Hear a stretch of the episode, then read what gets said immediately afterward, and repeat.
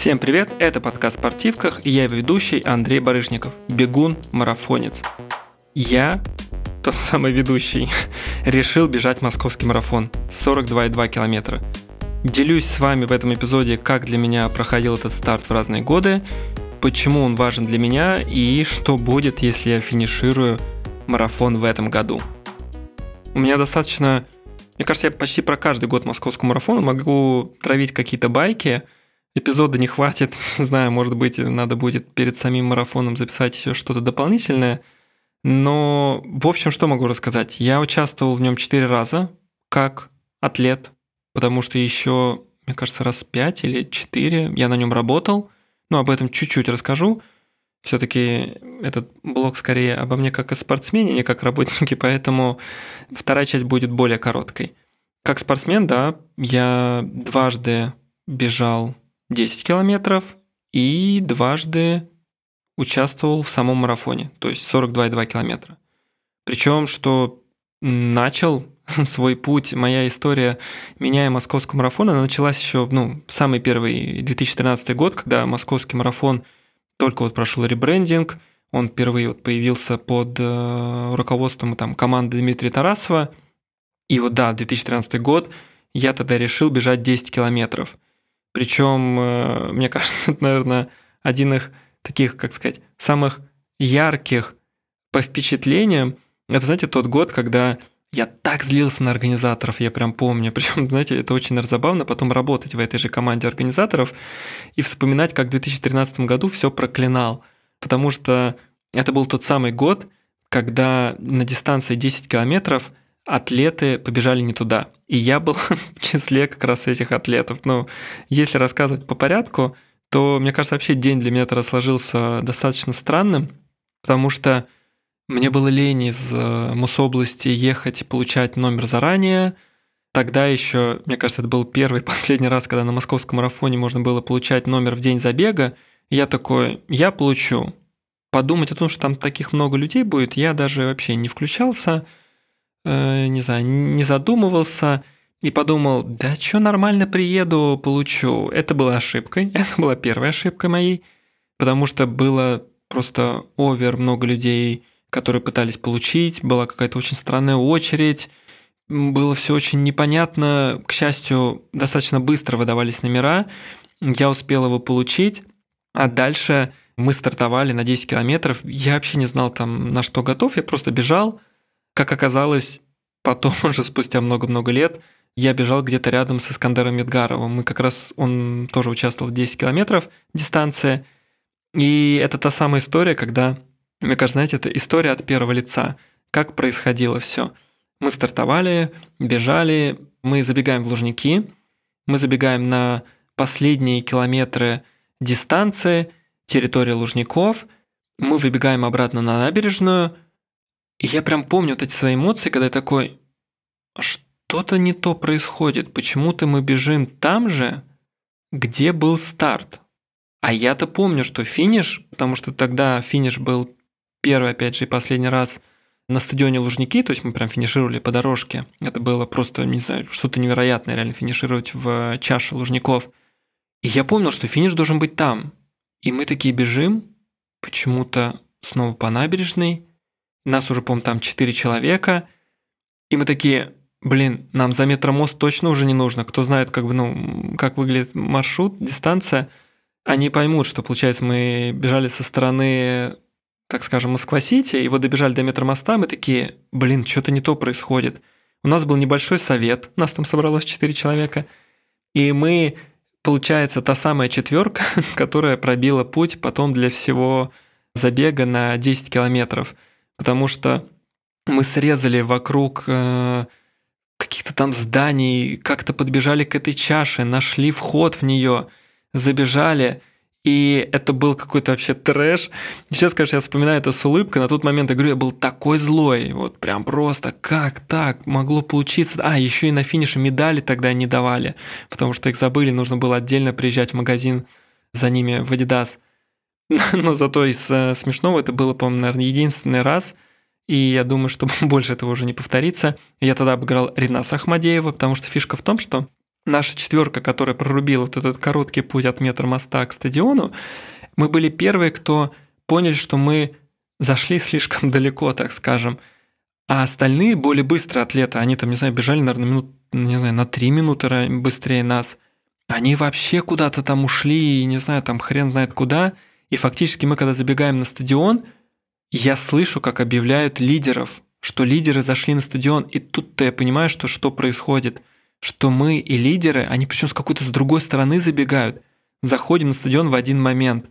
И это было, конечно, эпично. Кто в курсе и помнит про это, я думаю, просто так же могут улыбнуться. Кто ни разу не, не слышал, да, это было вот так на стадионе, и тогда реально мы финишируем с Искандером вместе, за нами финиширует Ренас Ахмадеев, который на тот момент, не знаю, там был супер лидером, которого невозможно было обыграть, а он, похоже, так где-то заплутал там по Москве, что я не знаю, где, где он набегал свои километры, я не удивлюсь, что он там вместо 10, там мы, по пробежали километров 11, он, наверное, пробежал все 13.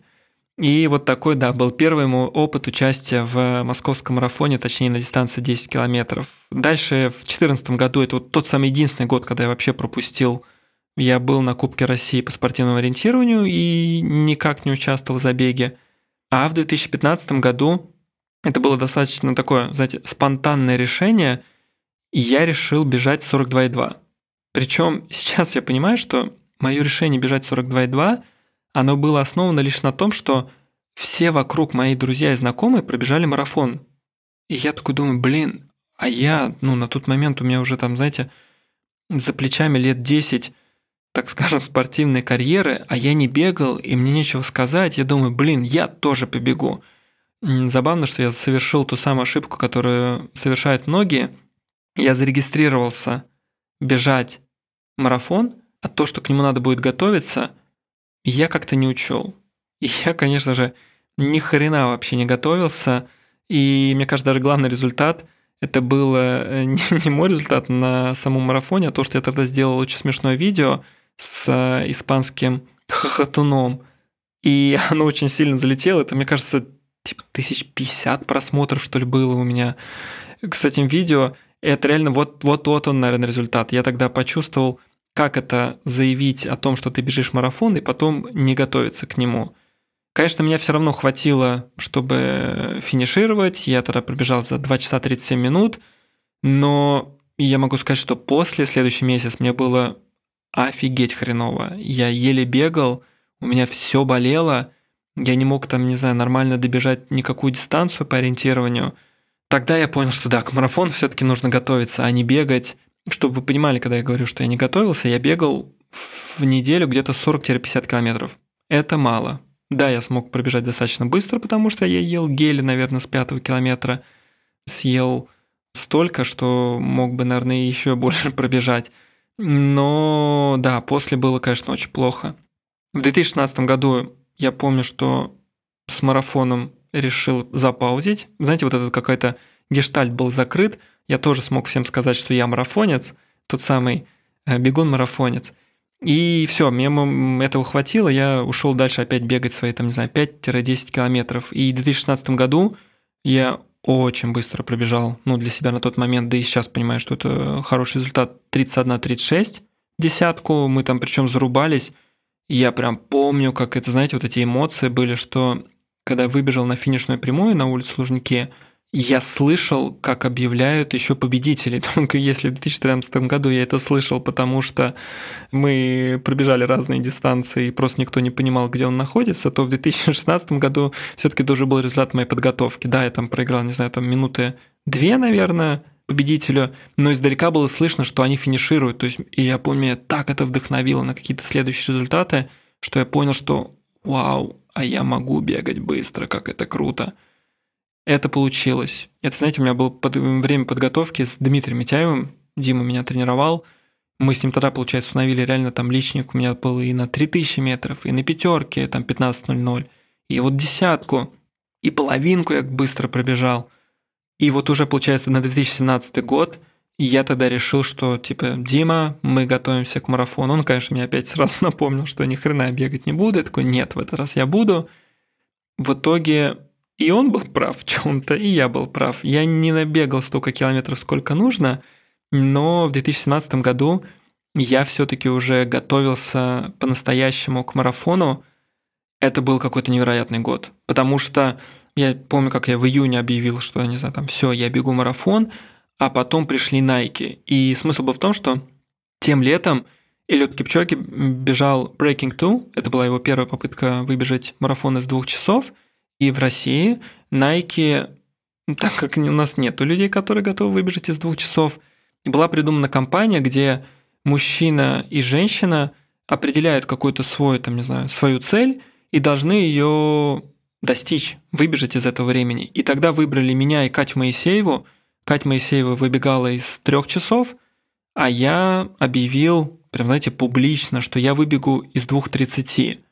И, блин, я сейчас, когда это понимаю, это было достаточно смело, потому что я не был готов на это время. Я знал, что у меня там было 2.37, но скинуть 7 минут за 2 года нужно было с личника. Это достаточно немало. И Nike меня поддержал. Мне тогда, представьте, дали вот эти кроссовки первые карбоновые, сразу две пары. Короче, был какой-то, не знаю, космос. Меня очень поддерживали и там и близкие, и друзья. Родители на дистанции тоже были. Ну, то есть вообще там прям максимум. И я в итоге, чтобы понимали, финишировал на московском марафоне, на том самом, в 2017 году с результатом 2.29.54. То есть я выполнил цель на 6 секунд – это было незабываемо. Я до сих пор реально вспоминаю, даже сейчас вот сразу начинаю улыбаться, потому что, мне кажется, я километр два последних бежал, по-моему, из трех минут, что-то такое. Потому что я увидел издалека время, что у меня может получиться выбежать из тех самых заветных 2.30, и я отдал всего себя. Я там просто, не знаю, бежал на таких максималках, что и представить сложно.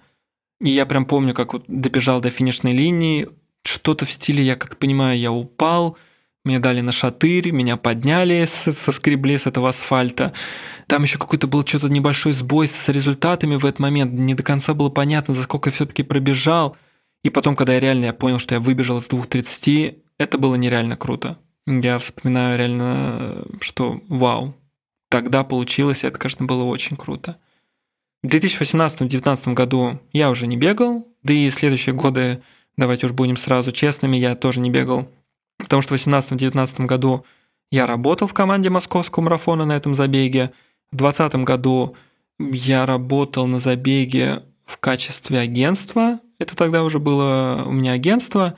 И мы работали с беговым сообществом, ну, и московским марафоном. И мы снимали тогда видео для них, делали публикации, поэтому, да, было не до забега, в плане как не для забега, как для бегуна – Главная задача тогда, конечно, была работать, а о том, чтобы успеть пробежать, э, не было вопрос. Поэтому, знаете, было всегда как раз смешно, когда тебя кто-нибудь спрашивает, а ты какую дистанцию бежишь? Такой думаешь, как? Какую дистанцию? Мне бы поработать успеть. Хотя сейчас я понимаю, мне кажется, я бы сам бы запросто с таким же вопросом к человеку подошел. В 2021 году московского марафона не было, и я причем помню момент, когда сказали, что его не будет, и я реально заплакал. Мы должны были тоже опять на нем работать, должны были снимать видео. И это было каким-то мощным ударом, что, блин, не получилось, хотя я верил, что все будет. В 22 году, это получается в прошлом, забег состоялся, и мы тогда снимали для МИР документалку со Скандером, плюс уже был, мы работали как GRI, короче, было-было куча всего, куча продакшена, и опять же, конечно, было недобега. И сейчас это будет 10-й московский марафон, 2023 год, я понял, что я хочу его бежать. Я не знаю, опять же, готов я пробежать там весь марафон. Я буду надеяться, что у меня получится.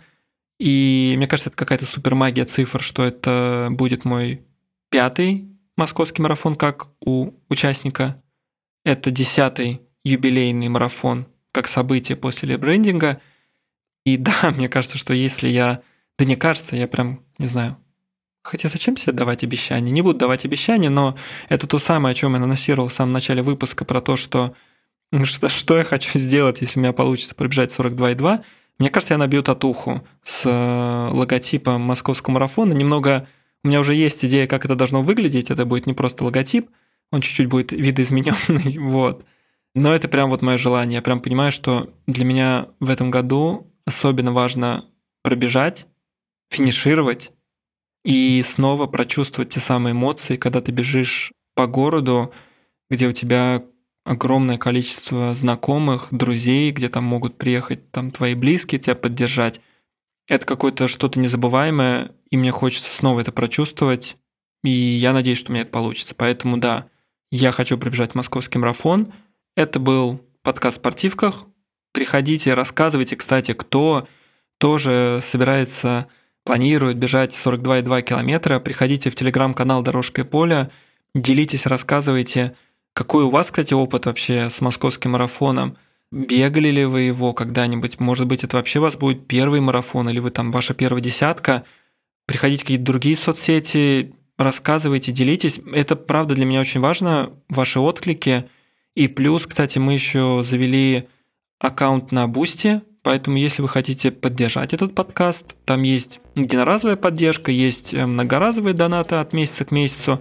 Ссылка на Boosty в описании к подкасту и в описании к этому эпизоду. Так что даже если вы, не знаю, там не готовы сейчас там как-то поддерживать, если вы просто будете рассказывать и писать про какой-то ваш опыт, делиться вашим опытом, не знаю, задавать вопросы, я буду стараться отвечать на все.